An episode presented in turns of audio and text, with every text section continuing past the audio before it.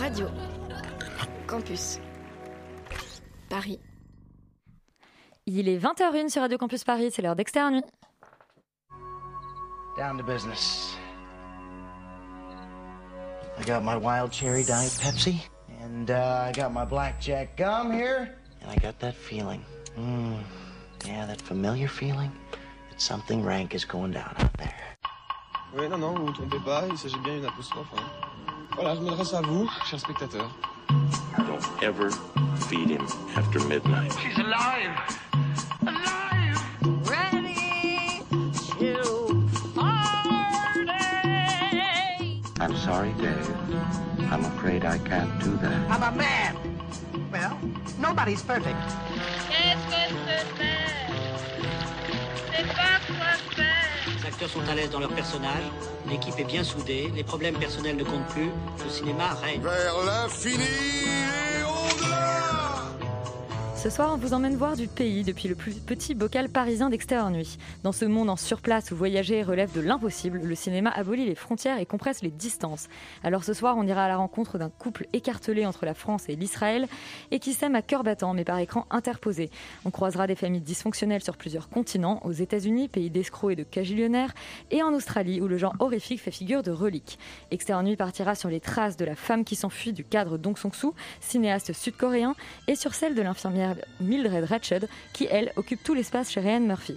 De Barcelone à New York, on suivra le périple animé de Joseph Bartoli, artiste catalan et figure du combat antifranquiste. Et de retour au bercail, on se glissera dans les petits souliers vernis d'Emily in Paris, nouvelle héroïne de Darren Criss, le créateur, Darren Star, pardon, le créateur star de euh, Sex and the City. Nuit, c'est parti. Non, je précisais que Darren Criss est un acteur euh, de certaines séries de Ryan Murphy, notamment Glee. Euh, Léa, bonsoir. Et c'est un- le seul acteur qui n'est pas encore mort, peut-être. c'est le seul acteur qui n'est pas encore mort euh, chez Ryan Murphy, c'est tout à fait possible. Nous passons tous une très bonne soirée. Euh, Léa, tu as des mauvaises nouvelles en fait à nous annoncer. Écoute, pour l'instant, j'ai quand même des bonnes nouvelles puisque je vais vous donner le box-office de la semaine qui vient de s'écouler. Et euh, la semaine dernière, il y avait quand même des très bons chiffres au cinéma. On a Ah. enregistré une très bonne semaine, ce qui ne sera pas le cas du 14h de Paris que je laisserai euh, Laurent décrypter après. Euh, en première position, c'est donc Mon Cousin, film avec Vincent Lindon et François Damien qui réalise 210 000 entrées. Et ça, c'est une bonne Cette nouvelle. semaine, c'est une première semaine. Écoute, fiction française, comédie, 210 000 entrées, c'est quand même une bonne nouvelle pour une première semaine. Allez.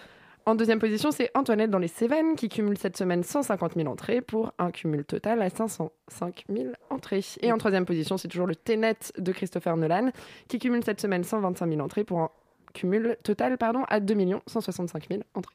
Et Laurent, alors c'est toi qui es chargé de, la mauvaise nouvelle. Bah, un, un, un 14 heures de Paris euh, Mossad, mais enfin, euh, con- enfin, co- cohérent avec ce qui se passe euh, à cause du Covid machin. Ça commence par Parents d'élèves hein, qui fait 477 entrées, ce qui est bon, pas, pas, pas forcément incroyable pour un film qui n'a pas l'air lui non plus incroyable. Euh, en deuxième film, il y a un peu une surprise parce que c'est un film, en tout cas, qui parle d'une histoire iradienne qui s'appelle Yalda, la nuit du pardon, euh, dont on ne vous parle malheureusement pas cette semaine, mais peut-être la semaine prochaine, qui fait 386 entrées, ce qui est finalement pas très loin du premier. Euh, et enfin, en troisième place, il y a L'Enfant rêvé qui fait euh, 353 entrées. Euh, euh, beaucoup de films avec des enfants français. C'est une bonne chose? Je n'en sais rien. En tout cas, j'avais aussi vous parler d'un film qui s'appelle Le Soleil reviendra, qui ne reviendra malheureusement pas tout de suite parce qu'il ne fait pas d'entrée cette semaine. Et c'est très triste. Euh, Léa, tu as Oui, des. bah, il y a d'autres choses qui reviennent pas tout de suite. Bah oui, euh, malheureusement, c'est les gros blockbusters américains. L'effet domino se poursuit après avoir décalé Wonder Woman 1984, qui sortira désormais le 30 décembre 2020, et Dune, qui a été décalé au 1er octobre 2021. Warner Bros. vient d'annoncer les changements de date de quasiment tous ces blockbusters. Oh. The Batman avec Robert Pattinson ne sortira plus euh, fin euh, comme prévu le 29 septembre 2021 puisque c'est Dune qui a pris sa place mais il sortira donc le 4 mars 2022. Je vais pas vous embrouiller plus longtemps avec les dates mais je vais vous faire un petit récap. Pour voir Dune, il faudra attendre le 1er octobre 2021 pour Matrix 4 le 22 décembre 2021. The Batman ce sera le 4 mars 2022, The Flash le 4 novembre 2022, Shazam 2, celui qu'on attend vraiment tous beaucoup le 2 juin 2023 et on n'a toujours pas de date pour Black Adam et Minecraft. Et bah c'est horrible, c'est une hécatombe. Minecraft, le film. Oui, Oui. Minecraft, Mon le film. Parce qu'il y, y a une autre mauvaise nouvelle en adaptation. euh. C'est euh, Michael l'acteur et réalisateur qui travaille actuellement sur l'adaptation en long métrage de Rahan, la bande dessinée culte signée Roger Lecureux, euh, et André Chéré. Voilà, pour vous rappeler un peu, euh, cette bande dessinée avait été créée en 1969. Elle racontait l'histoire de Rahan, ça se, découle- ça se déroulait dans une préhistoire fictive et on suivait donc les aventures d'un guerrier dans un vaste monde peuplé d'ennemis, de dangereuses créatures et de redoutables dinosaures. Euh, Michael Youn s'attelle donc à la réalisation du long métrage. On n'a aucun nom au casting pour l'instant, bien sûr, en pressant un Arnaud Ducré ou un François-Xavier de Maison, qui était déjà star de Divorce Club, ce très bel opus qui nous a sorti euh, cet été. Euh, voilà, on peut juste rappeler que, que Raon avait déjà fait l'objet euh, d'un projet de film. Il y a eu des adaptations en dessin animé, mais il y avait déjà eu un projet de, de fiction qui était porté par Christophe Gans au début des années 2000. Mais le long métrage avait finalement été abandonné après trois ans de préparation, en raison notamment de la difficulté à obtenir des de télévision françaises. Peut-être qu'on peut souhaiter la même chose. euh. Moi, j'allais voilà, souhaiter le report de ce Si film. vous- si- Euh, Peut-être à jamais. Et si vous êtes sage, avant la fin de- à la fin de l'émission, je vous chanterai le générique de la série télé Rahan. Voilà. Donc restez petit- avec nous jusqu'à la fin de jusqu'à la fin. l'émission. Sur Radio Campus Voilà. Paris. Et le ça. premier film dont on parle ce soir, c'est À cœur battant de Karen Ben euh, Raphaël. On écoute la bande-annonce.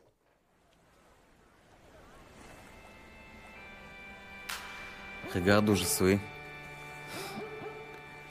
La plage. C'est là où tu m'as sauté dessus. C'est pas vrai. Roman, euh, est-ce que ton petit cœur a été touché par À cœur battant? Oui, il a battu très fort. Euh, euh, en fait, donc deux cœurs battants, c'est euh, celui, il y a celui de Julie qui est une fille qui vit à Paris et euh, son compagnon qui s'appelle Yuval qui lui est resté coincé à Tel Aviv pour une histoire de visa. Euh, et en fait, ce couple va du coup essayer de, ce couple qui d'ailleurs euh, un, petit euh, bébé qui donc lui est resté avec la mère à Paris, va essayer de s'aimer à distance, de survivre à distance via des plein de en fait de, conversations Skype Euh, et en fait on va assister nous spectateurs à la dégringolade de ce couple là et donc si leurs cœurs euh, battent de moins en moins l'un pour l'autre euh, ils doivent se battre en revanche euh, contre la distance et euh, pour que l'amour subsiste etc mais c'est pas une mince affaire. Moi j'ai été euh, bouleversée par ce film. C'est le deuxième film de euh, Keren Ben Raphael qui avait fait un premier film qui s'appelait Vierge euh, et que j'avais bien aimé aussi. Et euh, en fait j'ai appris que ce film là en anglais il est traduit euh, End of Love et c'est vraiment ça c'est-à-dire qu'il n'y a pas de surprise dès le début Loin on- des yeux, loin du cœur. Exactement. Et on assiste à euh, une lente, euh, la, la- la lente extinction de, de la flamme qui existe entre les deux personnages, de ce couple qui est que virtuel, que nous en tout cas ne connaît que virtuellement. Euh, donc ce film c'est un peu le, le Antonioni d'aujourd'hui dans le sens où euh, ça parle du même thème qui est le, de la déchéance de la communication entre deux couples, mais euh, aujourd'hui parce que ça se passe via cette déchéance de la communication a lieu, elle, passe par un, un surplus de communication qui est donc les Skype, les réseaux sociaux, etc. Et moi, j'ai trouvé que c'était très intér- intéressant, notamment le parti formel euh, du, euh, du parti pris du, du- film formel, qui euh, est justement de, ne faire que tout ce qu'on voit à l'image. En fait, ce ne sont que des conversations Skype. Donc, on a toujours l'écran de l'un ou de l'autre. bah, nous, à notre dans, l'écran, c'est ce qu'on voit en tant que spectateur. Donc, c'est un procédé qui fait un peu peur parce qu'on se dit mais on, va se lasser en fait as- assez vite. Et en fait, pas du tout parce que le film arrive à toujours à ne jamais s'éloigner sur plutôt de, de ces des enjeux de l'histoire de ce couple, ce qui fait qu'on se lasse jamais et au contraire on a encore plus avec euh, les personnages euh, puisque ce dispositif oblige le spectateur à être tout le temps actif euh, puisque nous on a l'impression de faire partie du, du film. En fait on a l'impression toujours d'être le, le- Skype de l'autre puisqu'on voit un des personnages à chaque fois sur l'écran. Il y a des, en plus des regards caméra puisqu'ils regardent tous enfin tous les deux l'écran de leur ordinateur. Donc on est tout le temps obligé d'être complètement actif et je trouve que c'est assez génial d'arriver à renouveler la base du cinéma, à savoir euh, le chant contre chant, de cette manière-là, euh, surtout parce que le dispositif filmique euh, suit toujours l'histoire, elle sert toujours l'histoire, elle accompagne cette espèce de destruction du couple, puisque le spectateur ressent, et enfin il est mis dans la même position que les, personnages qui ne peuvent pas se sentir, qui ne peuvent pas se toucher, s'embrasser, etc. Et ce chant contre chant sans fin finit par être complètement anxiogène, et c'est ça qui est assez génial parce que c'est précisément ce que ressentent les personnages. Donc à la fin, nous aussi, on n'en peut plus de, ces Skype qui n'en finissent pas. Donc voilà, je trouve ça un, un film qui est, profondément contemporain, qui est très beau, qui, touche à plein de niveaux euh, et qui fait réfléchir à notre époque euh, qui, euh, là, en ce moment, est, noyée, enfin en ce moment, ça fait un moment, mais noyée par les moyens de communication virtuels partout et surtout qui touche à la sortie du, confinement, puisqu'on se souvient avec, sans nostalgie des, Zooms ou, une période où on n'a plus le droit de, ne s'embrasser que, comme dans le, le tableau de Magritte, les amants, c'est-à-dire avec un masque sur la tête. Oh. Léa, est-ce que ton cœur a battu à l'unisson avec celui de Roman pour À cœur battant? Écoute, moi j'allais un peu à reculons parce que euh, j'avais pas du tout adhéré euh, à la bande-annonce, euh, j'avais pas du tout envie de, de tomber dans une, un film romantique ou une histoire d'amour ou la dégringolade d'une histoire d'amour. Mais je rejoins complètement Roman, c'est un film qui a un parti pris, qui est extrêmement bien tenu du début à la fin. Le film tient vraiment sa promesse de réalisation et puis c'est pas cheap du tout. En fait, tous les cadres sont hyper beaux, c'est très réaliste et, et c'est pas du tout, on, on tombe pas dans un truc avec un vieux filtre, avec des icônes de partout. Donc là-dessus, euh, non mais parce qu'on a Ça, déjà quand même vu ça. Euh, donc là- là-dessus, c'est quand même, euh, c'est quand même assez, euh, assez agréable. Il y, y a quelques scènes, on peut quand même saluer la prestation de Judith Chamla qui, qui est incroyable. On l'avait découverte un peu quand elle jouait la mariée dans le sens de la fête, le dernier film de Toledano, enfin avant-dernier film de Toledano et Nakash. Et puis il y a aussi la, la prestation de Noémie Lovski dans une scène qui est absolument dingue. La fin du film, il y a aussi, voilà, ce que, ce que dit Roman, il y a une montée en puissance où nous, on est aussi finalement prisonniers, euh, comme le personnage qui est en Israël, de ne pas pouvoir agir à travers l'écran et on, sent cette pression-là et elle, est très forte, c'est- extrêmement bien fait. Mais ma petite déception, c'est que finalement, ça raconte pas grand-chose. On est quand même toujours avec, euh, enfin, on est quand même beaucoup plus en empathie avec elle qu'avec lui. Il y a toujours ce truc de euh, lui, c'est le méchant qui veut la contrôler, qui dit mais comment tu t'es habillé, t'as dragué qui, t'as fait quoi, et puis qui va après la titiller, lui dire qu'il a recroisé son ex. Et du coup, finalement, il y, a, moins ce truc, et puis c'est lui après qui veut plus revenir d'Israël alors qu'il pourrait rentrer en France.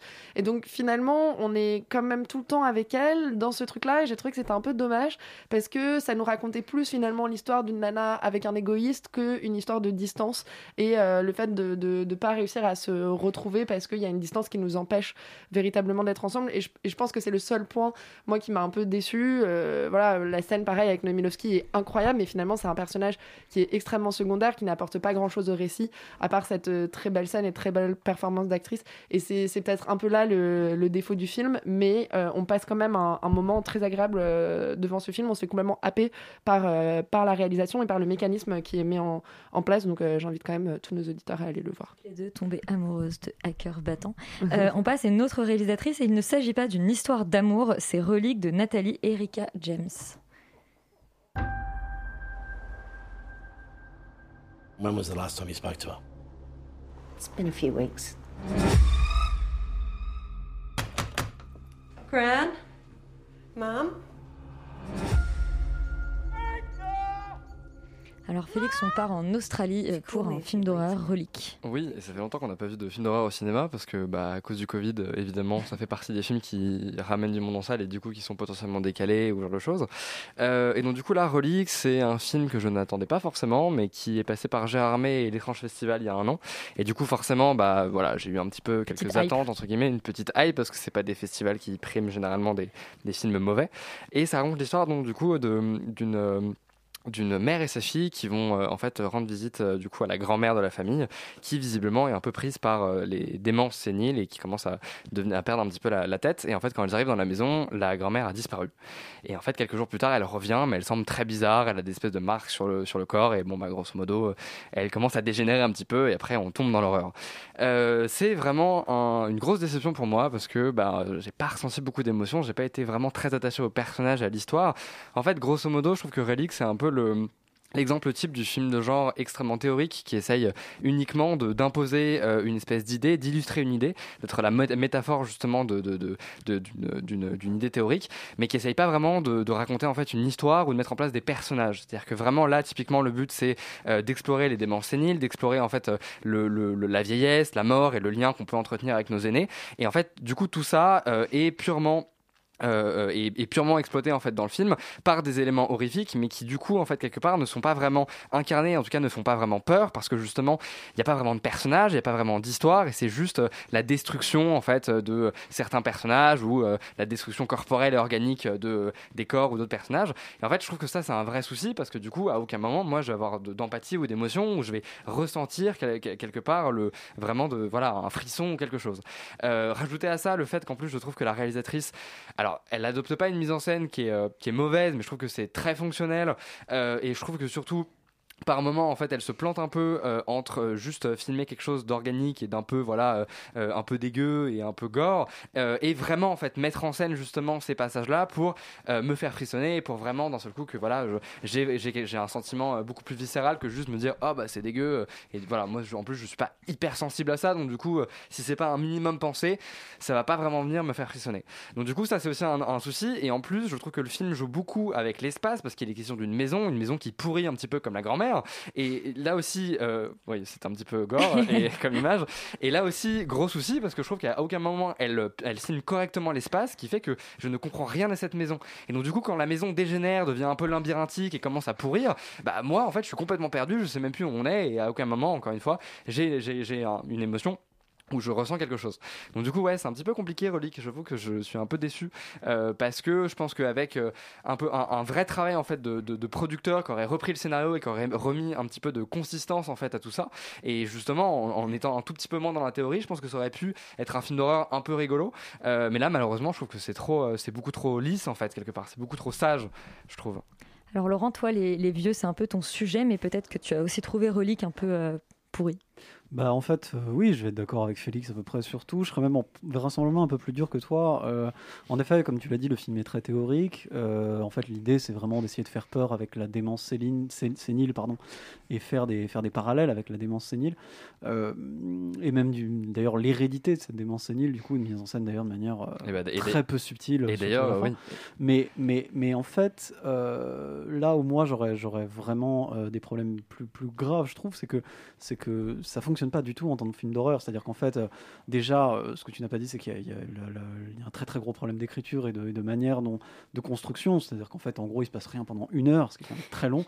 Euh, et, on passe en gros les, la dernière demi-heure avec un quart d'heure de passages d'horreur qui sont qui fonctionnent pas si mal dans le fond sur cette espèce de voilà d'angoisse d'enfermement et de passages comme ça etc et, et de passages un peu dégueux mais mais avec une fin qui est risible. Voilà enfin moi, honnêtement j'ai rigolé à la fin tellement j'ai trouvé ça débile et, absurde.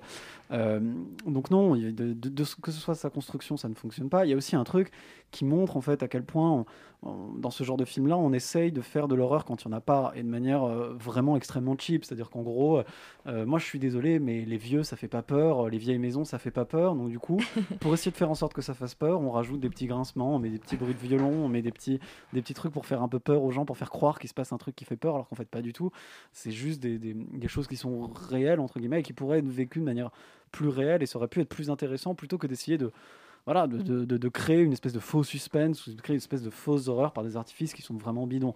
Donc euh, non, non, euh, moi je trouve que le film est, est en fait, euh, enfin, est vraiment, vraiment un gros échec. C'est-à-dire que euh, ça, ça, en fait, en fait, le, et, et je suis d'accord avec toi pour dire que c'est trop théorique. C'est-à-dire que même en fait, je pense que l'idée de base, elle peut pas fonctionner comme ça. C'est-à-dire qu'il faut, il aurait vraiment fallu tout refaire et tout retravailler pour pouvoir avoir un truc à peu près regardable.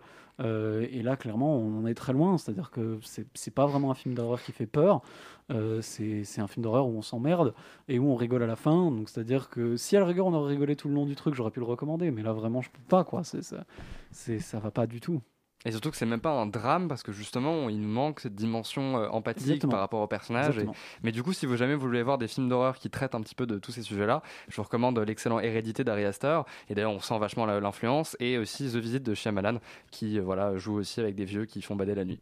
Bon, en tout cas, on vous recommande pas du tout euh, Relique, le film d'horreur qui ne fait pas peur. Euh, Léa, toi, tu es allée voir euh, Joseph, le, le film d'animation euh, réalisé par Aurel. «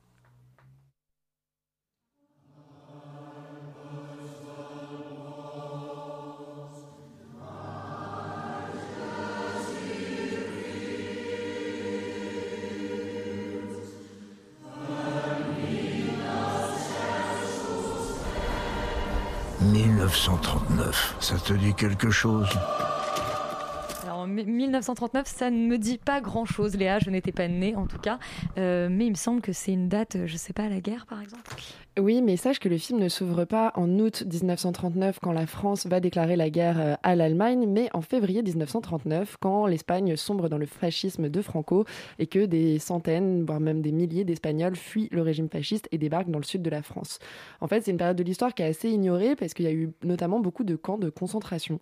Dans le sud de la France, on a un très gros camp à Et c'est euh, dans ce camp qui, est- qui a été euh, euh, Joseph Bartoli. Joseph Bartoli, qu'il a, a été alors retenu en fait comme un prisonnier finalement pendant euh, une longue période, notamment toute la période de la Seconde Guerre mondiale, avant de réussir euh, à euh, s'enfuir. Le film commence donc à ce moment-là, l'arrivée de Joseph, Bartoli en France, à Sommières, dans ce camp, et il est raconté à travers un personnage de grand-père qui a un dessin au mur de Joseph Bartoli et son petit-fils.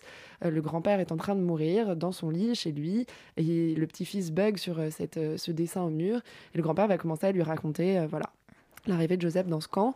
Euh, je spoil parce que je trouve que c'est très mal fait scénaristiquement, euh, le twist où en fait le grand-père n'est pas Joseph, bien sûr, mais le grand-père est euh, le gendarme qui en fait est un jeune bleu qui se retrouve à devoir garder ce camp avec deux autres gros gendarmes, vraiment des gros porcs qui pissent sur les Espagnols, qui violent les, les femmes et et qui leur crachent dessus et qui sont racistes parce qu'il y a aussi des, des tirailleurs sénégalais qui sont là et, ils leur parlent super mal. Enfin, donc voilà. Et lui, c'est le, le bleu, le gentil gendarme qui va être pris de compassion et qui va devenir ami avec Joseph, lui donner du papier, du crayon et l'aider à retrouver sa fiancée qui a disparu. Et voilà. Donc on va découvrir un peu l'histoire de, euh, donc de Joseph dans ce camp. Euh, les dessins sont absolument magnifiques puisque le, le style d'Aurel, déjà, moi je, suis assez fan. C'est vraiment, euh, c'est un peu le nouveau Tardy, je trouve, à, à notre époque. Et donc il y a vraiment un trait magnifique qui est mélangé en fait au dessin euh, de Joseph Bartoli, des dessins qu'il a vraiment réalisés euh, pendant cette période de détention et qu'il a conservé qui ont été conservés et donc qui sont euh, réintégrés dans le film. Donc ça, c'est absolument magique. C'est vraiment un, film d'auteur. Il y a, on, sent qu'il y a vraiment une ambition de réalisation derrière. C'est un film qui dure pas très longtemps non plus parce qu'il dure une heure et quart. Donc c'est vraiment, enfin la, la musique est magnifique, les voix sont super bien faites, la narration est chouette, mais j'ai quand même un défaut, c'est que finalement, on va pas tant que ça s'intéresser à Joseph, on va beaucoup plus s'intéresser à euh, l'empathie et la compassion de ce gendarme-là. Et le fait d'en avoir fait finalement euh, ce gendarme, le narrateur et euh, le l'ami de Joseph et celui qui va raconter comment il a connu euh, le dessinateur, c'est un parti pris qui du coup nous met beaucoup plus en empathie avec le gendarme qu'avec Joseph. Et ça fait un peu, il y a un peu ce côté tout noir tout blanc. Ah bah lui c'est le gentil gendarme parce que tous les autres ils sont vraiment méchants, ils sont vraiment horribles. Et c'est une période très méconnue de l'histoire qui mériterait finalement d'avoir un éclairage beaucoup moins manichéen. Et ça aurait été peut-être plus intéressant d'avoir finalement un personnage principal qui vit vraiment dans ce camp et pas ce personnage gendarme qui est la journée, euh, qui va euh, essayer de, de faire le moins pire possible. Donc ça c'est quand même, je trouve, un des défauts narratifs du film. Mais le- oui, le film aurait peut-être pu euh, avoir une forme d'ambiguïté tout en ayant ce personnage principal là. Exactement, cette ambiguïté, elle est très mal jouée puisqu'on devine assez vite que le grand-père, c'est pas Joseph. En revanche, ce qui est dommage, c'est de faire un film sur Joseph, mais de pas parler de l'implication politique de cet homme-là en Espagne pendant le régime de, de Franco. En fait, c'est un mec qui s'est énormément battu à Barcelone, qui a essayé de résister au nouveau, euh, au nouveau gouvernement qui se mettait en place. Et ça, c'est dommage, en fait, de finalement commencer le film avec l'arrivée de Joseph à Sommières et de jamais revoir, puisqu'on est dans cette animation qu'on n'arrête pas de faire des flashbacks, flash-forward. Enfin, en tout cas, on est entre euh, une narration qui a lieu aujourd'hui avec ce grand-père mourant et une narration en 1939. On aurait pu aller plus loin et Joseph aurait pu raconter comment ça s'est passé en Espagne, comment il a fui. Voilà. Après, je je trouve que vraiment formellement, c'est un film magnifique euh, en tout point. C'est un film, je pense, où il y a des, des scènes assez dures, mais c'est quand même un film qu'on peut aller voir à partir de 12 ans. C'est pas un film traumatisant et ça a quand même le le pouvoir de, de parler, la force de parler d'un événement historique dont en France, on a encore du mal à assumer euh, vraiment totalement l'horreur qu'on a fait subir euh, à nos voisins hispaniques. Et de découvrir aussi Joseph Bartoli. euh, Exactement, de découvrir une partie de son œuvre, parce que finalement, on va découvrir que les croquis de ce moment-là de détention. On verra un tableau aussi à la fin, qui est son dernier autoportrait qu'il a peint juste avant sa mort. Mais finalement, le reste de son œuvre est, est pas, est pas vraiment exploré. Et alors, Félix, toi, tu es allé voir euh, La femme qui s'enfuit euh, d'Aung San Suu, un film qui t'a donné envie euh, bah, de t'enfuir de la salle. On écoute d'abord la bande-annonce.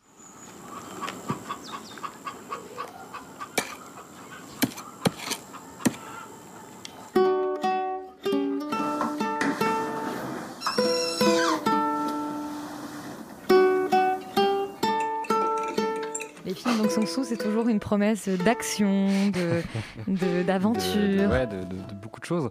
Euh, alors moi, je place ça directement comme ça en intro. Je ne comprends pas Hong Kong-soo. Voilà. C'est vraiment un réalisateur que je ne comprends pas. Je comprends pas qu'on puisse euh, aimer ce, ce- ce cinéma. Je- pour moi, c'est vraiment une espèce d'arnaque totale. Et d'ailleurs, le film ne- de donc euh, La femme qui s'enfuit ne, ne raconte rien. C'est-à-dire que c'est vraiment juste des espèces de tableaux, euh, de portraits en fait de euh, d'une d'une on va, l'appeler l'héroïne même si en fait euh, elle n'a aucun développement, il ne se passe La rien avec ce personnage. Mais la femme qui s'enfuit, voilà exactement, rencontre en fait à chaque fois des copines à elle et elle va venir discuter de tout et de rien et surtout de rien. Et d'un seul coup, en fait, à chaque fois, elles vont se faire interrompre par un homme qui va donc un homme différent à chaque fois évidemment et qui va euh, du coup euh, quelque part euh, les embêter en tout cas voilà créer un petit peu un, un- un, un malaise ou voilà ce genre de choses. Évidemment c'est une espèce de film qui essaye de montrer que voilà le, en gros c'est à chaque fois des femmes qui sont très mal dans leur couple et qui du coup ont une espèce de rapport homme-femme un peu biaisé. Donc du coup on va à chaque fois avoir ces espèces de scènes avec les hommes pour toujours appuyer cette idée. Bref en fait en règle générale je trouve que c'est un film qui est extrêmement théorique en fait pour ce qu'il a de théorie. C'est-à-dire que vraiment je trouve que il a vraiment pas beaucoup d'idées. Les seules idées qu'il y a c'est déjà en fait des ressuscités de tout ce qui fait son cinéma depuis très longtemps. Et en plus c'est des espèces d'idées euh, qui sont euh, extrêmement simples et pas du tout du tout euh, travaillées. Et surtout je vais faire une espèce de petit aparté mais moi au cinéma pour avoir un petit peu d'émotion. Je suis pas forcément un nazi de l'histoire ou des personnages parce que je peux être complètement emporté par un cinéma expérimental ou quoi, mais j'ai besoin soit effectivement d'avoir une histoire qui est forte, des personnages avec des enjeux forts, enfin vraiment quelque chose qui me qui me prend au trip et du coup euh, pour- sur lesquels je peux m'attacher, soit euh, d'être porté par justement l'image, être porté par euh, par quelque chose de, de sensoriel à ce niveau. Et lui, il décide de filmer des conversations de gens dans des appartements blancs en plan large fixe. Donc euh, Finalement, c'est et- exactement, c'est un petit peu un français. D'ailleurs, la référence ultime, c'est Romer, donc autant vous dire qu'on n'est pas là pour être potes. Euh, et donc, du coup, ça, c'est un vrai problème, c'est que je trouve que concrètement, il y a, a vraiment aucun intérêt parce qu'il y a, a vraiment aucun- aucune histoire qui est racontée. Et en plus, les portraits de, de ces femmes, en fait, elles sont hyper lambda, c'est-à-dire que c'est, elles sont toutes les mêmes, c'est-à-dire que c'est, c'est même pas, c'est même pas une espèce de vanne raciste ou quoi. C'est il y a des moments où je, je n'arrivais même plus à savoir quel personnage était quel personnage et si on avait changé ou si elle avait juste changé. C'est pas la première fois qu'il joue sur la confusion entre Exact- exa- les exactement. physiques personnages Et- et je principaux. trouve- euh, en je trouve que c'est un, je trouve que c'est un vrai souci parce que du coup ça montre à quel point en fait les personnages, euh, alors c'est hyper, c'est hyper bien retranscrit. Effectivement, il a un vrai sens de l'observation, mais ça montre quand même à quel point euh, ces personnages sont, sont remplaçables. Il y a, pas du tout de, il y a à aucun moment il y a vraiment un, un truc qui fait que ah là on est dans du cinéma, là j'ai envie de m'intéresser à ce là il se passe quelque chose dans, la conversation. Non, c'est toujours des espèces de personnages qui sont à moitié des personnages fonction et qui d'un seul coup te déplatèrent des dialogues en mode je me sens vieille ou euh, ça va pas bien dans mon couple. Et c'est toujours un peu la même chose. Enfin il y a vraiment je trouve un vrai problème à ce niveau. Et en plus la mise en scène est inexistante. C'est à dire qu'il y a des gens qui vont m'expliquer que c'est genre du génie. Non c'est à dire que c'est une espèce de mise en scène théâtrale à deux balles pour justement faire surgir la vérité ou je ne sais quoi. Et d'un seul coup euh, il va se permettre de faire des, des zooms et là il y a un vrai souci c'est que moi les zooms bah en fait ils me procurent aucune émotion. C'est à dire que c'est vraiment juste là pour casser euh, justement l'aspect théâtral. Et d'ailleurs comme il est fan de Romer et que Romer a dit un jour que le gros plan c'était ce qui différenciait le cinéma du théâtre il y a moyen qu'en fait il l'ait mis juste pour la blague. Mais vraiment il y, a- des- moments où je ne comprends pas en fait pourquoi il fait ces zooms là c'est à dire que juste on se rapproche du personnage. Et moi il y, a un- côté un peu télé-réalité hyper bizarre et en fait mais qui me, me procure aucune émotion. Enfin vraiment c'est l'ennui total. Et par euh, différents moments il va venir d'un seul coup faire un gros plan sur des mains qui s'effleurent. Et ça, je suis désolé, c'est le cliché de l'étudiant en cinéma à deux balles, du truc poétique un peu nul. Enfin, c'est vraiment, c'est has depuis Persona, quoi. Genre, faut arrêter cette espèce de, gros plan de corps qui se touchent. Enfin, vraiment, je trouve que c'est n'importe quoi. Mais soit, je vais essayer de mettre tout ça entre parenthèses et expliquer pourquoi je trouve que, objectivement, même si c'est pas vraiment mon, truc, le cinéma natu- naturaliste, etc., pourquoi, objectivement, je trouve que le film est, est- est mauvais et raté et qu'on ne sait même pas ce qu'il fait. C'est-à-dire que il essaye de retranscrire un petit peu la vérité et la réalité, ce genre de choses. Et pourtant, en fait, dans sa construction, il va venir faire un- une, une structure narrative qui est hyper répétitive et qui est hyper mécanique parce que c'est toujours la même scène, entrecoupée à chaque fois du même passage où justement t'as l'homme qui va venir les embêter, etc. Et je trouve ça très bizarre de vouloir faire des espèces de portraits justement de ces femmes avec un aspect hyper naturaliste, rechercher la vérité, etc. Et pourtant de mettre en fait toutes ces scènes bout à bout de manière à ce que ça se répète parce que du coup moi spectateur je ne vois que la structure, je ne vois que la mécanique et du coup je peux pas du tout être laissé porter justement par une espèce de réalité euh, un peu euh, voilà euh, que je ne peux que je ne peux pas comment dire attraper, enfin voilà qui est complètement frivole ou je ne sais quoi. En fait là j'ai juste l'impression d'être dans une espèce d'un programme, une espèce de répétition automatique, un cycle qui finalement en plus n'aboutit aboutit sur rien, si ce n'est le, le- le début du film. Enfin, vraiment, ça n'avance pas. Donc, vraiment, je, ouais, je comprends pas. Je trouve que c'est vraiment une grosse arnaque et euh, j'emmerde les critiques qui le- lui mettent genre 4 ou 5 étoiles. Je ne... enfin, franchement, c'est scandaleux. Bon bah écoute, entends-nous, euh, Aung San Suu, tu es une grosse arnaque euh, et c'est une déclaration de guerre à tous les critiques qui euh, l'aiment. Exactement. Surtout positif. Surtout positif, d'accord Allez, nommons-les. Euh, on va repartir aux États-Unis avec Cagillionnaire de Miranda euh, July, I guess. Most people want to be cajillionaires. That's the dream. After this person. And clear. Now. There's a camera there. There. Donc Laurent Cagillionnaire nous emmène à la rencontre d'une famille d'escrocs.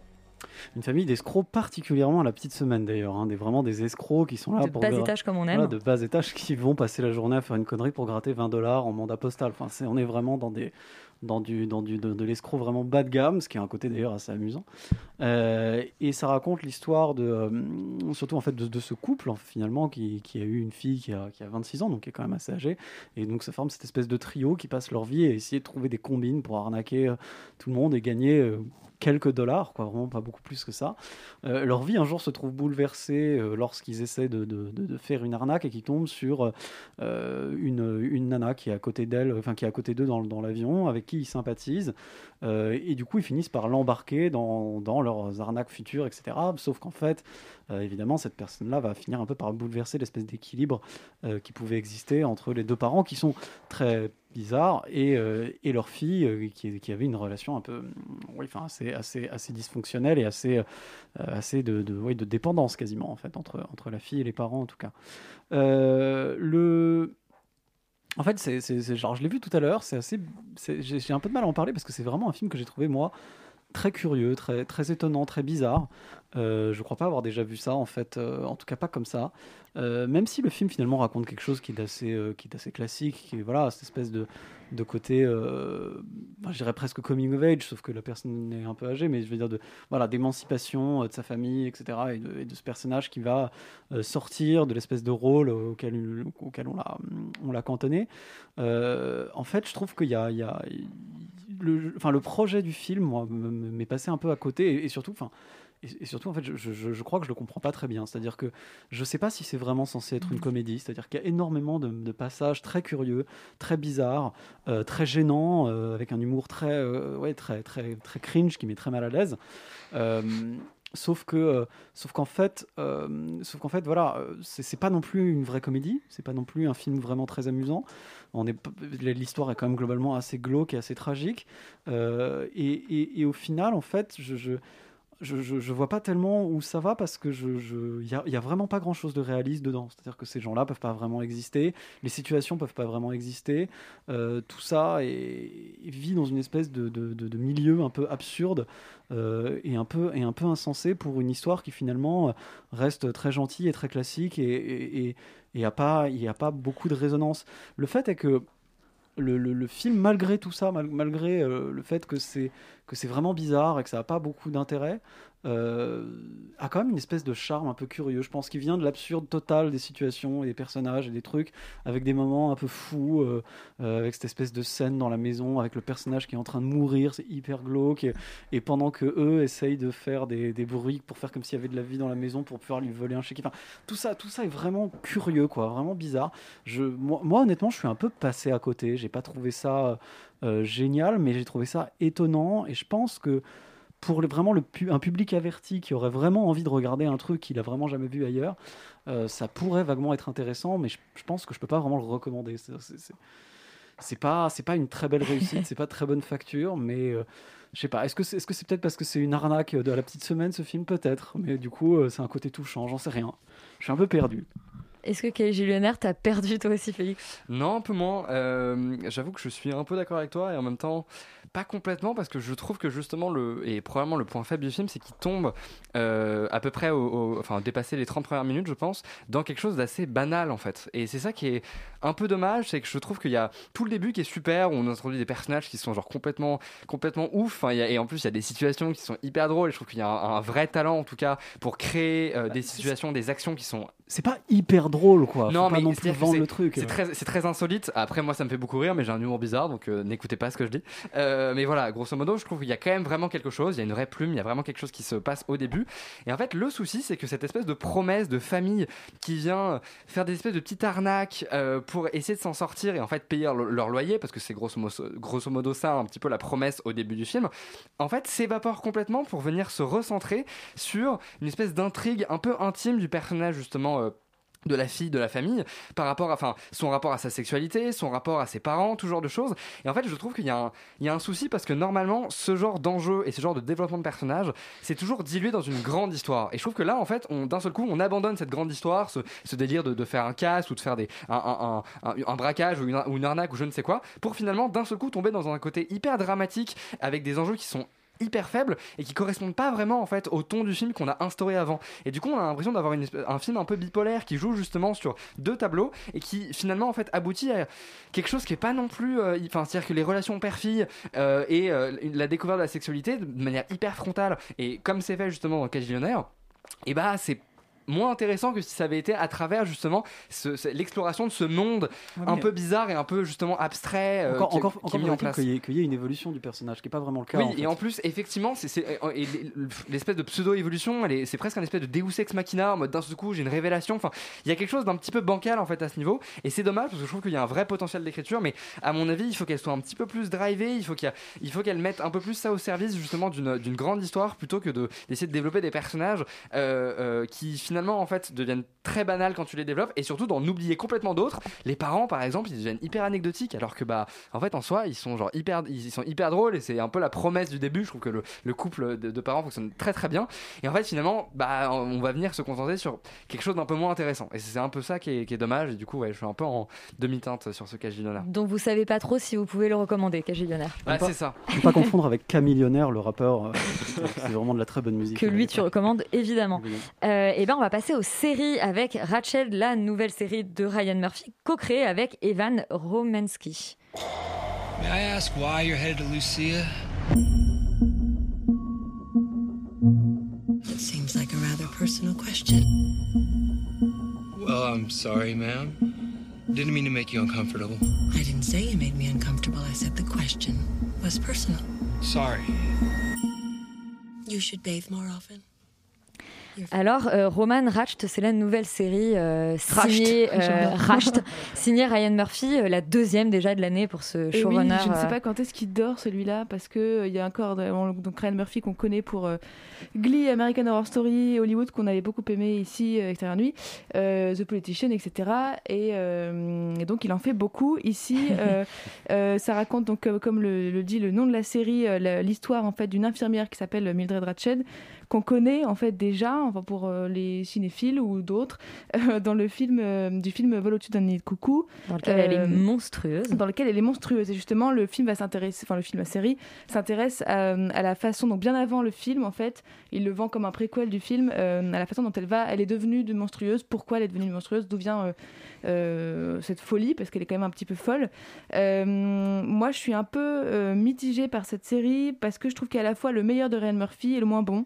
Euh, C'est-à-dire qu'on le connaît surtout pour euh, son, idéalisme et le talent qu'il a pour intégrer des thèmes qui lui sont chers euh, de manière très fluide dans des genres assez différents. En fait, c'est ça que j'aime beaucoup chez Ryan Murphy. Ici, c'est de l'horreur notamment, pour parler en fait encore de la même chose, à savoir l'égalité, l'inclusion, l'indulgence, etc. Et ça, il y arrive très bien. Ce que j'aime, euh, ce qui est un peu différent dans cette série, ce que j'aime particulièrement, euh, c'est la façon dont il, a repris donc euh, cette espèce de un peu comme prétexte vol au-dessus d'un nid de coucou pour reprendre le même personnage et, montrer ce qui s'est passé avant. Et et j'aime la façon dont en fait il a repris une histoire qui a été beaucoup critiquée pour sa misogynie et son sexisme. Et en lui donnant euh, quelque chose de, euh, bah, de plus féministe, une, une- une vision un peu plus actuelle du personnage, notamment de, de cette infirmière. Donc, ça, il trouve- réécrit l'histoire comme dans Hollywood en fait. il, ré- il réécrit un peu l'histoire, ouais. Et en fait, c'est ça que j'aime beaucoup, c'est euh, c'est la façon dont il, il- il ose nous dire qu'on peut garder le meilleur d'un film qui peut être problématique, etc. et continuer à l'aimer tout en le corrigeant. Et ce, ce, ce- Ryan Murphy se tue à nous dire depuis Hollywood, depuis toutes les séries qu'il fait, que on peut corriger le passé, qu'on peut faire mieux, etc. Donc ça, c'est très beau. Et big up à lui, Ryan Murphy. Euh, il est aussi toujours euh, très doué pour euh, oser euh, de manière assez générale. Et je trouve qu'ici il le fait aussi de manière visuelle ce qui est euh, intéressant parce qu'on va beaucoup plus dans le dans le gore dans l'érotisme l'horreur etc et il nous dit donc encore une fois que aussi qu'on a pu le code 8 aujourd'hui qu'on peut se permettre de montrer autre chose que des bisous de moins de 3 secondes. Et ça je trouve que c'est toujours agréable à regarder à voir etc mais j'ai quand même des réserves parce que je trouve qu'à ce stade de l'œuvre de Murphy pour ceux qui le connaissent un petit peu bah, j'aimerais bien qu'il se renouvelle un petit peu même dans ses thèmes. Euh, et comme sa recette marche bien en fait le seul truc qu'il qu'il qu'il ose pas faire justement c'est euh, se renouveler dans des dans des problématiques différentes. Et je trouve que là c'est pas du tout fait. Euh, et c'est dommage. Aussi je trouve que la série souffre d'un trop plein de perfection de manière assez plastique. C'est à dire que euh, tout est théoriquement un peu superficiel parce que euh, euh, l'image est parfaite, il y a des références un peu parfois lourdes, Hitchcock, Milos Forman, etc. il y a un moment où on a compris et un manque de subtilité, je trouve, par, rapport aux personnages notamment et, à l'histoire où des fois je trouve ça un peu gros et un peu poussif. Donc voilà, je, trouve que ça reste bon parce que c'est Ryan Murphy et que c'est toujours intéressant, mais que à, à- à plein de niveaux en fait c'est dommage, surtout pour ceux qui connaissent Ryan Murphy qui peuvent du coup être un peu plus déçus. Déception euh, pour toi, Ratch, euh, Félix, ou en tout cas demi-teinte? Bah, j'en attendais vraiment rien. Euh, après, moi, je connais pas du tout Ryan Murphy, donc c'est bien notre critique, on va être un peu euh, euh, complémentaires. Euh, pour le coup, en fait, c'est assez bizarre et je pense que c'est, je fonctionne un peu comme la série, c'est-à-dire que je suis très schizophrène euh, sur, sur, sur voilà mon avis là-dessus parce que je trouve que à la fois c'est hyper, enfin c'est très sympa à regarder, c'est-à-dire que concrètement, j'ai regardé les, les 8 épisodes et bon, à la fin, je trouve que ça tire un peu en longueur, mais grosso modo, c'est pas non plus une grosse peine pour moi de regarder ça, alors que d'habitude, les séries, c'est pas trop mon truc. Donc déjà, il y a un truc qui est positif là-dessus et je trouve qu'en fait, ça, se joue surtout à comment il gère son univers, ce- l'espèce d'hôpital psychiatrique, il y a un truc un petit peu intrigant et les personnages, en fait, euh, leur, leur euh, fondement, en fait, on va dire, le- les bases des personnages, je les trouve très intéressants.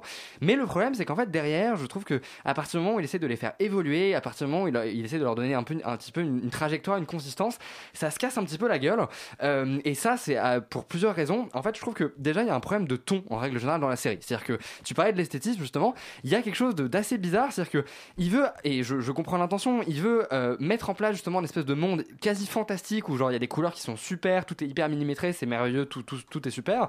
Et en fait, d'un seul coup, euh, montrer un petit peu ce qui se passe sous justement cet univers merveilleux. Et en fait, c'est le gore, c'est l'horreur, c'est la violence, etc.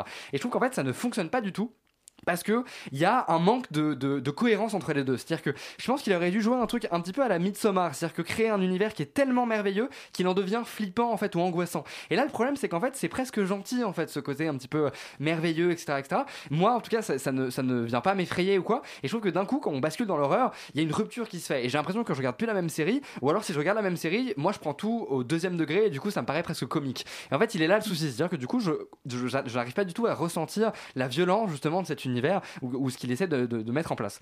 Et après, je trouve que même en règle générale, il y a un problème aussi de ton, en tout cas de construction euh, sur l'ensemble de l'histoire. C'est-à-dire que concrètement, la série commence avec un point A et finit avec un point Z. C'est vraiment, ça n'a aucun sens. C'est-à-dire que on a des antagonistes qui, en fait, il y en a plein, ils se succèdent et tu sais pas trop lequel est vraiment hyper important. Pareil pour les personnages. Vraiment, c'est extrêmement fouillis. On n'y comprend pas grand-chose. Et je trouve qu'il y a un vrai manque de structure à ce niveau. Mais même en termes de personnages, je trouve qu'il y a un vrai manque de, de, de- de cohérence en termes de développement, et notamment autour de, justement du développement du personnage principal, Ratched, qui est en fait euh, pareil, un peu comme la série, un peu schizophrène en termes de ton. C'est-à-dire qu'on essaye de jouer vachement sur cette euh, ambiguïté de elle est très gentille et elle est intentionnée, et en même temps, ça peut être un peu le diable en personne, hyper froide et calculatrice. Euh, et le problème, c'est que pareil, je trouve qu'il y a des moments où c'est juste des espèces de sautes d'humeur, où j'arrive pas à comprendre, j'arrive pas à la comprendre, j'arrive pas à comprendre ses- ses- ses- son ambition, son objectif, et du coup, le rapport qu'elle a aux autres, et donc j'arrive pas à comprendre les autres, parce que comme on est quand même centré sur elle, bah, c'est très compliqué en fait de comprendre euh, les autres à travers elle. Et c'est ça un peu le souci de, cette série, c'est que je- j'aime beaucoup en fait, je trouve que c'est très plaisant d'être dans cette atmosphère, d'être dans cet hôpital, mais après quand on commence un petit peu à, creuser vraiment et à s'intéresser à ce qui s'y passe, je trouve que ça manque vraiment de, cohérence, ça manque de, subtilité, ça, manque de, d'un souffle en fait pour vraiment euh, euh, tenir une série entre guillemets un peu parfaite. Et ça se veut série parfaite alors que en fait c'est hyper bancal. Et du coup c'est ça qui est dommage. Bon, et bien Ratched, série schizophrène euh, comme son héroïne.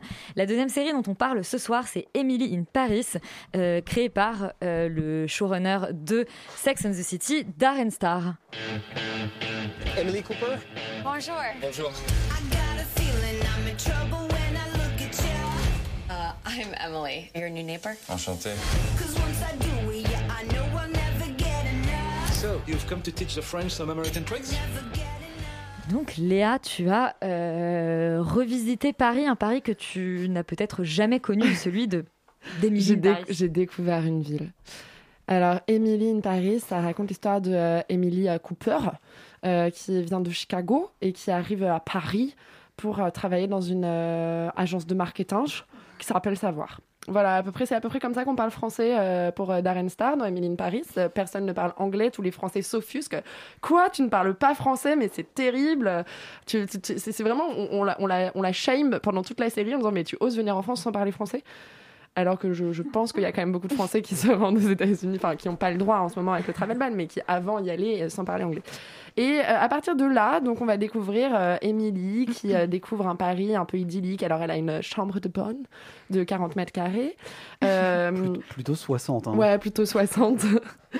Euh, elle rencontre que des beaux gosses et des prédateurs sexuels. C'est-à-dire la première interaction quand même en France avec un agent immobilier qui tout de suite va aller prendre un café avec elle et qui est quand même très très insistant. Et puis elle, est censée être la merloc de base. Euh, et c'est pour ça que euh, chez Savoir, on veut pas d'elle parce que euh, elle a rien à voir avec le luxe. Sauf que la meuf, elle, elle fait un 32. Elle est habillée de la tête aux pieds en Chanel, en Dior et en Kenzo. RIP pendant toute la série. Et du coup euh, il y a vraiment un décalage. Si elle était arrivée avec euh, un gros sweatshirt si c'était euh, From Prada to Nada avec Lindsay Lohan qui arrive avec vraiment le, le style à l'américaine qui fit pas du tout dans le cadre à la rigueur ça pourrait être crédible mais malheureusement, on a un personnage qui est pas du tout réaliste au départ. Et moi, j'ai été hyper frustrée parce que j'a- j'adore euh, Sex and the City. Je suis très fan de Younger, même s'il y a Hilary Duff dedans et même si c'est du Darren Star euh, pur, euh, pur jus, c'est-à-dire un truc complètement à New York, pareil, hein, complètement fantasmé. Mais là, il y avait vraiment un côté où finalement tout tombe à plat. Et, et tout ce qui aurait pu être très drôle, parce qu'il fait une série sur le cliché, c'est ça, c'est des clichés sur les Français et aussi des clichés sur les Américains, bah ils sont pas là. Et j'avais envie de dire, Darren, pourquoi t'es pas venu un peu en France avant? Moi, j'aurais adoré que Emily, elle rencontre les gilets jaunes. Tu vois, genre, elle débarque sur les Champs-Élysées pour aller faire du shopping et elle se retrouve coincée dans une manif. Enfin, il y avait plein de trucs, qu'elle prenne la ligne 13, qu'elle se retrouve euh, genre, euh, euh, coincée euh, dans une battle, une battle de Clodo à Pigalle. Enfin, je sais pas, mais il y avait des trucs à faire et, et malheureusement, bah, il va pas dans cette vibe-là. Et du coup, il nous pose des personnages qui sont hyper creux, qui ont rien à dire, rien à raconter. Et, et c'est super dommage parce qu'il y avait pas mal de scènes et de situations dans lesquelles ça aurait pu être très drôle. Et toi, Romane, en tant que parisienne Eh bien, moi aussi, je suis allée à Montmartre avec mon béret et mon croissant pour euh, binge-watcher Emily in Paris. Ou plutôt, effectivement, comme dit Léa, euh, euh, Emily un Paris imaginaire qui n'existe pas, où euh, les poubelles, les gens moches, gros, les métros et les caca de pigeons, ça n'existe pas non plus. Donc, et marcher sur des pavés avec des talons de 15 cm, c'est inné. Oui. Il n'y a, pas de- y a pas de problème. Bah oui, tu sais pas faire ça, toi, Euh, Bah voilà, pour regarder cette série jusqu'au bout, je pense qu'il faut soit aller chercher dans un tiroir de chez soi euh, ses lunettes autodérision, ou, aller- ou alors être complètement euh, sourd et aveugle. Euh, et euh, il se trouve que je ne suis pas sourde et aveugle, et que, du coup, je suis allée chercher mes lunettes auto- autodérision. Et en fait, cette série, ce que j'aime beaucoup, moi, parce que je trouve que je vais la défendre, mais euh, dans l'autre sens, euh, enfin, dans l'autre sens, euh, vous allez comprendre, c'est-à-dire que c'est tellement nul que ça en devient génial. Euh, cette série se fout de la gueule de tout le monde, mais autant euh, des, des Parisiens qui, là, du coup, apparemment, sont tous en train de gueuler sur Twitter, euh, qui sont tous méchants, mais euh, aussi des Américains qui sont complètement débiles. Et cette série qui n'a pas du tout de sens, en fait, que ça en devient génial. En fait, elle enchaîne des clichés qui, qui sont des, des clichés qui sont dépassés, qui sont vieux, mais euh, Darren Star commence à être vieux et ça se sent, et c'est ça qui est, qui, génial, en fait. Euh, parce que du coup, on, rigole encore plus de ces clichés qui n'existent qu'à moitié euh, et de ce pari complètement imaginaire. Et ça, c'est assez jouissif parce que du coup, la série devient une grosse caricature d'elle-même et c'est toujours agréable à regarder. Donc à chaque fois, en fait, que quelque chose devient intéressant dans la série, notamment, moi, je trouve que il y a plein de trucs qui, qui auraient pu être exploités, qui auraient pu être géniaux- génial, notamment euh, la, différence de, marketing entre euh, les Français et les États-Unis, euh, la différence de vision de féminisme qui est un tout petit peu abordée. Et en fait, la série n'arrive pas à être sérieuse 4 secondes.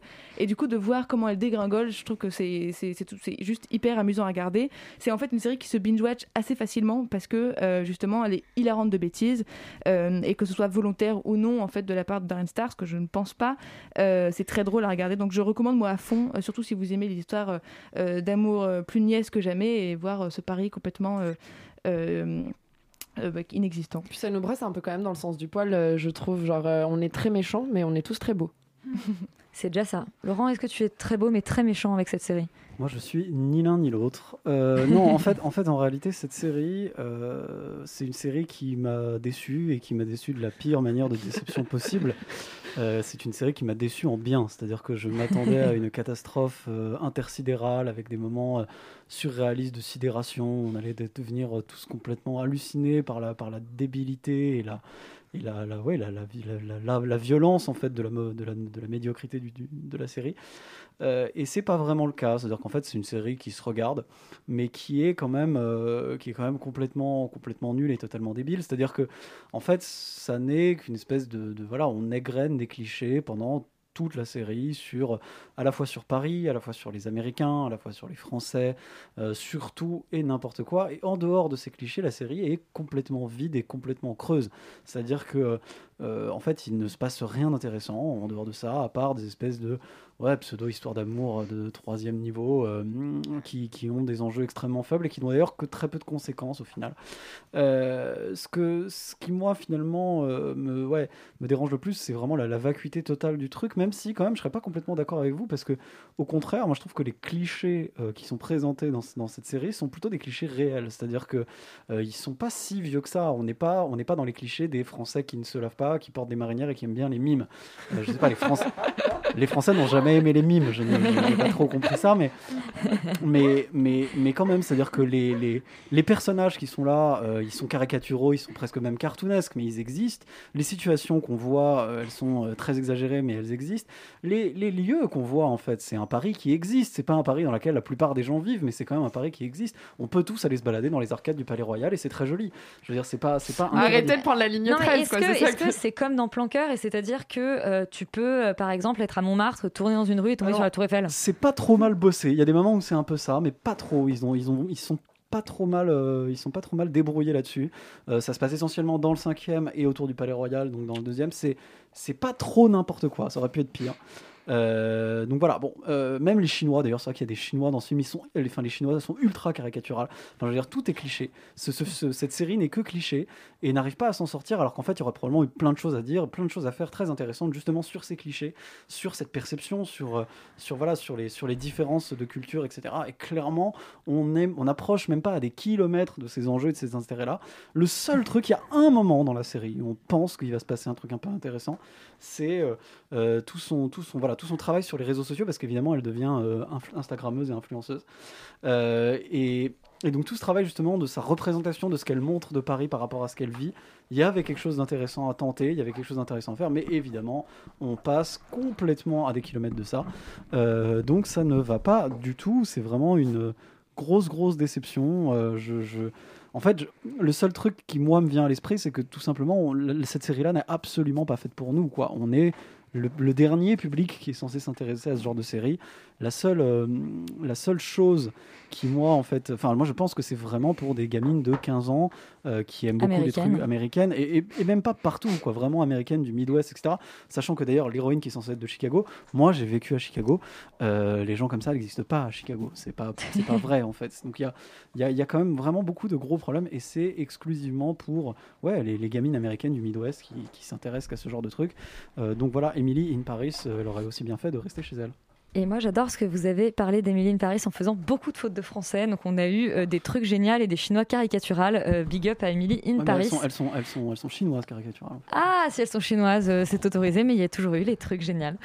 Euh, Rosa, on t'accueille pour une petite chronique euh, humoristique. Alors, tu es comédienne humoriste, mais cinéphile avant tout euh, après tout.